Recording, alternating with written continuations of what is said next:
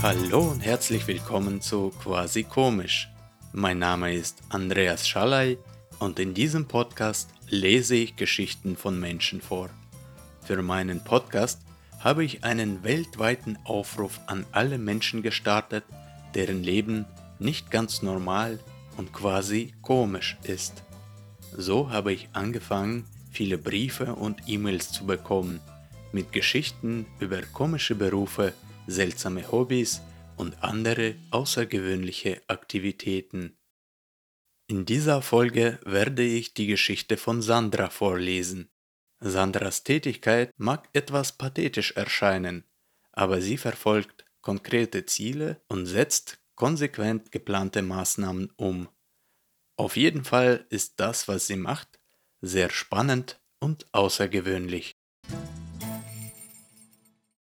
Lieber Andreas, liebe Zuhörerinnen und Zuhörer des Quasi Komisch Podcasts, ich freue mich sehr, euch meine Geschichte erzählen zu können.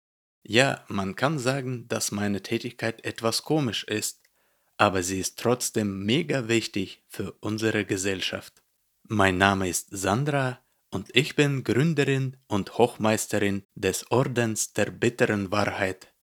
Unser Orden ist eine internationale Organisation, die sich weltweit für die Verbreitung der bitteren Wahrheit einsetzt. Ich werde kurz erzählen, wie ich zur Idee der Gründung solch einer Organisation gekommen bin. Anschließend erzähle ich euch, wie unsere Aktivitäten genau aussehen.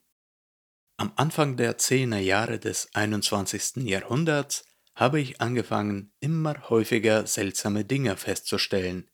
Bestimmte Ergebnisse menschlicher Arbeit in unterschiedlichsten Branchen wie Events, Businessprojekte, Kunst, sportliche Leistungen etc. haben Lob bekommen, auch wenn diese Ergebnisse an sich mangelhaft bis schlecht waren. Klar gab es immer genügend Kritik und auch Beleidigungen, aber in den Kommentaren unter einem Newsartikel zu irgendeinem Regierungsversagen oder einem richtig misslungenen Song auf YouTube habe ich zwischen den Hasskommentaren immer wieder auch Trost und sogar Lobsprüche gefunden. Ein Beispiel. Die deutsche Nationalmannschaft ist bei der Fußball-EM 2016 im Viertelfinale rausgeflogen. Es gab welche, die schrieben, immerhin Viertelfinale, stark gespielt und ähnliches. Anderes Beispiel. Es gab nach einer Naturkatastrophe zu wenig staatlicher Hilfe. Darauf konnte man Kommentare lesen wie Der Staat tut, was er kann. Guckt euch mal Land X oder Y an, dort ist noch schlimmer. Gleichzeitig habe ich festgestellt, dass auch im Alltag sich die Kritik deutlich reduziert hat. Es ist schwieriger geworden, die Kollegen im Büro zu kritisieren oder sich über ein Versäumnis eines Kassierers laut zu ärgern. Alle erwarten Geduld, alle erwarten Schmeicheleien, und wenn man direkt klar und deutlich die Wahrheit sagt, wird man angeguckt, als ob man ein Verbrechen begangen habe. Irgendwann habe ich einfach entschieden, genug damit. Warum sind Gefühle der Menschen wichtiger als die Wahrheit geworden? An welcher Weggabelung sind wir falsch abgebogen? Die Wahrheit, egal wie bitter sie ist, führt zum Fortschritt und Entwicklung der Menschheit. Warum sollen wir auf das verzichten, nur um die Gefühle der anderen Menschen nicht zu verletzen? Wenn ich jemandem sage, dass das Ergebnis der erbrachten Leistung schlecht sei, dann will ich damit erreichen, dass er oder sie besser wird. Einige sind dann durch die bittere Wahrheit frustriert und geben auf, die anderen dagegen, vielleicht eine Minderheit, werden sich zusammenreißen und tatsächlich eine deutlich bessere Leistung erbringen. Die Märchen über Luft nach oben und ausbaufähig klingen so, als ob bei einer Leistung nur einige Feinheiten fehlten, ansonsten diese aber okay seien. Doch ein okay oder akzeptabel bringt uns nicht nach vorn. Hätte Michelangelo sein Meisterwerk an der Decke der Sixtinischen Kapelle schaffen können, ohne davor hunderte Male gesagt bekommen zu haben, dass er schlecht wäre. Die Beatles, mussten in Hamburg im Puffviertel auftreten, weil in England denen klar gesagt wurde, ihr seid scheiße. Im Gegensatz zu vielen anderen Bands aber haben sie nicht aufgegeben, sondern sind besser und härter geworden, was sie schlussendlich zu Legenden machte. Hätte man ihnen damals gesagt, ihr seid okay und habt viel Potenzial, hätten sie nie etwas gerissen bekommen. Immanuel Kant, Marie Curie, Fyodor Dostoevsky, die Gebrüder Wright, Margaret Thatcher und Elon Musk hätten nie das erreicht, was sie erreicht haben, wenn man ihre Fehler bzw. ihr Versagen mit ist schon okay bewertet hätte. Die bittere Wahrheit hat uns Menschen so weit gebracht, und jetzt ist sie in Gefahr. Deswegen habe ich mit Gleichgesinnten einen Orden der bitteren Wahrheit gegründet, um bittere Wahrheit und gleichzeitig unsere Zukunft zu retten. Wir haben klein angefangen. Damals waren wir auch nicht so viele Mitglieder und mussten unsere Aktivitäten an Feierabenden und an den Wochenenden ausüben. Wir haben junge Künstler auf YouTube und aus sozialen Netzwerken herausgesucht, die wir für begabt und talentiert hielten, und haben reichlich Dislikes und Kommentare wie du bist nutzlos oder wie hässlich du bist etc. vergeben. Das gleiche haben wir auch bei den kleineren Blogs gemacht. Außerdem haben wir organisiert in Stand-up-Comedy-Clubs marschiert und haben mit Absicht weder gelacht noch applaudiert. Wenn es wirklich schlimm gewesen war, buhten wir sogar die Künstler aus. Und wenn in einer kleinen Kneipe mit 30 bis 40 Gästen eine positive Reaktion auf die Witze ausbleibt, wird das mit Sicherheit wehtun. Nach einem Jahr solcher Partisanenkämpfe haben wir gemerkt, dass stetig mehr Menschen sich unserem Orden anschließen wollten. Wir haben sogar eine Website mit einem Anmeldeformular erstellt.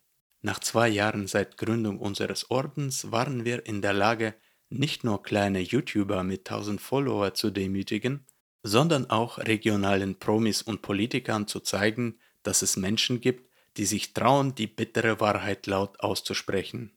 Der politische Kurs, das Musikgenre oder bestimmte Lobbyinteressen waren uns natürlich immer egal.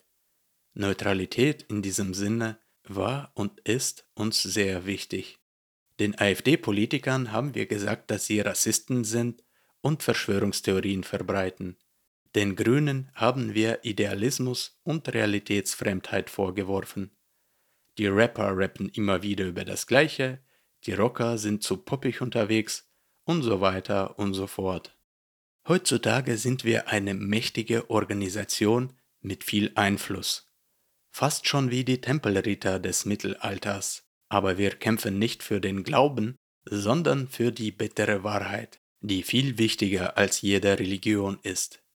Der Orden der bitteren Wahrheit hat Stand heute weltweit 50.000 aktive Mitglieder und fast 500 passive Mitglieder, die aber bereit sind, bei einem Aufruf die notwendigen Dislikes oder Kommentare zu vergeben. Wir schaffen es, Kritikwellen zu starten, so dass sie dann ohne uns von alleine monatelang schlagen können. Wir haben die Halbzeitshow von The Weeknd beim Super Bowl vernichtet, den Aufstieg von Annegret Kramp-Karrenbauer verhindert und wir haben es geschafft, vier HSV-Trainer zu feuern. Wir schaffen das alles nicht nur durch öffentliche Empörung, sondern auch von innen. Denn zu unserem Orden gehören mittlerweile viele mächtige Frauen und Männer. Politikerinnen, Journalisten, Wissenschaftlerinnen und Musiker aus aller Welt. Natürlich werde ich jetzt nicht sagen, wer diese Mitglieder sind, denn das würde unsere Mission gefährden. Aber wenn ihr seht, dass jemand sich bei der Generalversammlung der Vereinten Nationen traut, den mächtigsten Menschen dieser Welt ins Gesicht zu sagen, dass diese Scheinpolitik betreiben, statt zu handeln, dann ist es nicht unwahrscheinlich, dass sie oder er ein Mitglied des Ordens ist.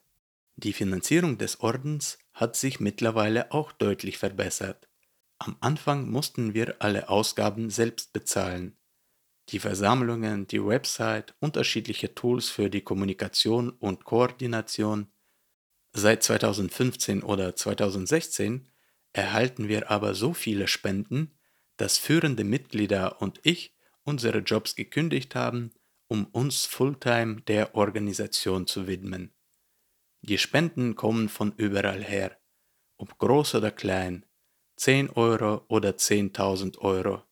Wir stellen fest, dass unsere Arbeit für viele Menschen wichtig ist und viele Menschen uns helfen wollen. Die größten Spenden kommen aber von den Objekten unserer Wahrheitsattacken.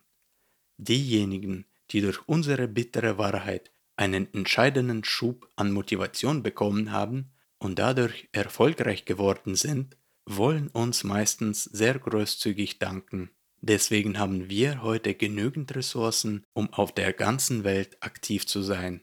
Unser Ziel ist aber noch nicht erreicht.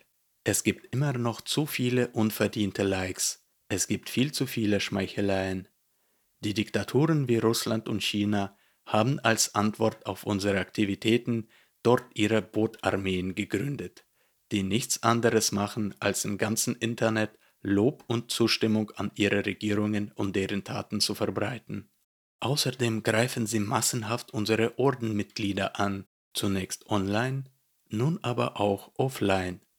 Nach einigen Verhaftungen mussten wir unsere Ordensmitglieder aus Russland, Belarus, China, Türkei und Saudi-Arabien evakuieren. Der Kampf dort ist schwieriger geworden, aber wir sammeln schon unsere Kräfte um bald mit doppelter Kraft zurückzuschlagen. Meine Geschichte ist keine Werbung für den Orden. Wir haben genug Menschen und Geld. Meine Geschichte dient aber als Appell, ein Appell an die Macherinnen und Macher dieser Welt. Die bittere Wahrheit soll euch nicht verletzen, sondern euch stärker und mutiger machen. Wenn ihr kritisiert werdet, dann seid froh darüber. Das bedeutet, dass ihr wahrgenommen werdet. Nichts ist schlimmer, als etwas zu machen, was den anderen egal ist. Liebe Grüße, Sandra.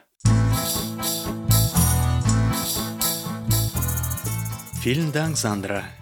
Auch wenn deine Story an einer oder anderen Stelle etwas kontrovers ankommen könnte, bin ich dir trotzdem sehr dankbar dafür, dass du deine Weltanschauung und Leidenschaft für uns erläutert hast. Und ihr, liebe Zuhörerinnen und Zuhörer, vielen Dank fürs Zuhören. Tschüss und bis zum nächsten Mal.